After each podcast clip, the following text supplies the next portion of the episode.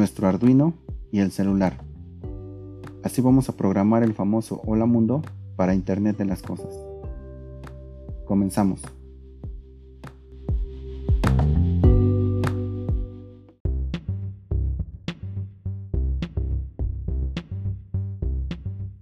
Ya que hemos instalado Arduino, que tenemos las librerías de Blink instaladas y que la aplicación de Blink se encuentra instalada en nuestro celular, vamos a iniciar con nuestro primer proyecto.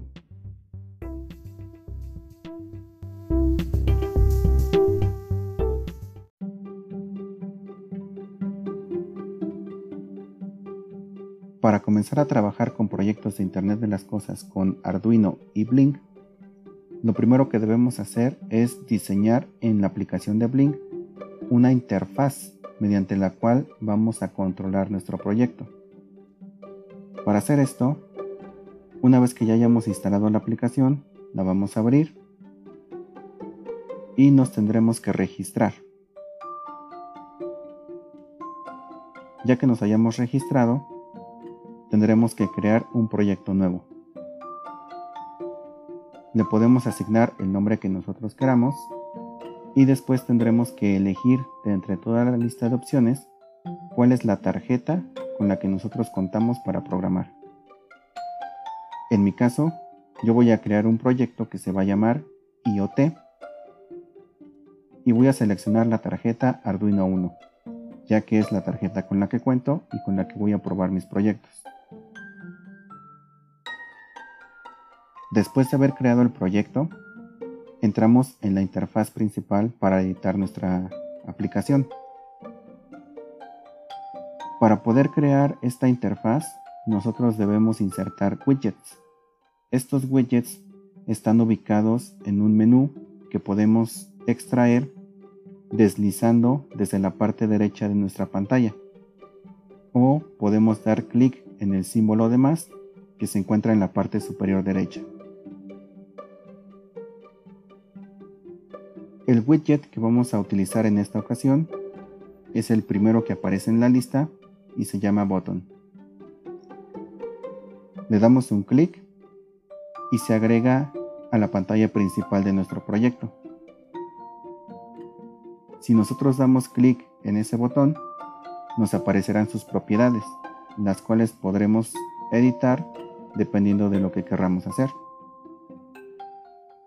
Lo primero que podemos hacer es cambiar el nombre de este widget.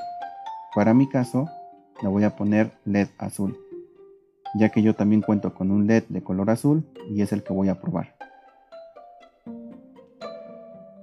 Más abajo se encuentra la sección de Output o salida. En esta sección tendremos que decirle a Blink qué tipo de señal es la que vamos a controlar. Y aparte en cuál pin es en el que vamos a conectar nuestro LED. Para mi caso lo que voy a hacer es darle clic del lado izquierdo donde está el recuadro en color verde y se abre un menú. Del lado izquierdo aparece el tipo de señal, digital, análoga o virtual. Yo voy a escoger ahorita señal digital. Y del lado derecho está el pin en el que nosotros vamos a conectar el LED que vamos a controlar. Para mi caso se va a quedar en el pin D3. Entonces debo asegurarme de que queden iluminados digital y D3. Ya que están resaltados, le doy clic en OK. Más abajo está el modo de este botón. Puedo seleccionar entre push o switch yo voy a cambiar a switch porque de esta manera si yo presiono una vez y suelto mi led se va a quedar encendido. Si está encendido y presiono el botón se va a apagar. Y listo.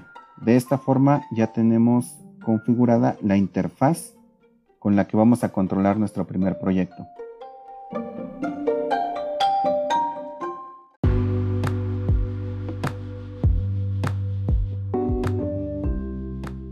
En el siguiente capítulo vamos a ver la parte de programación que se requiere para poder implementar este proyecto.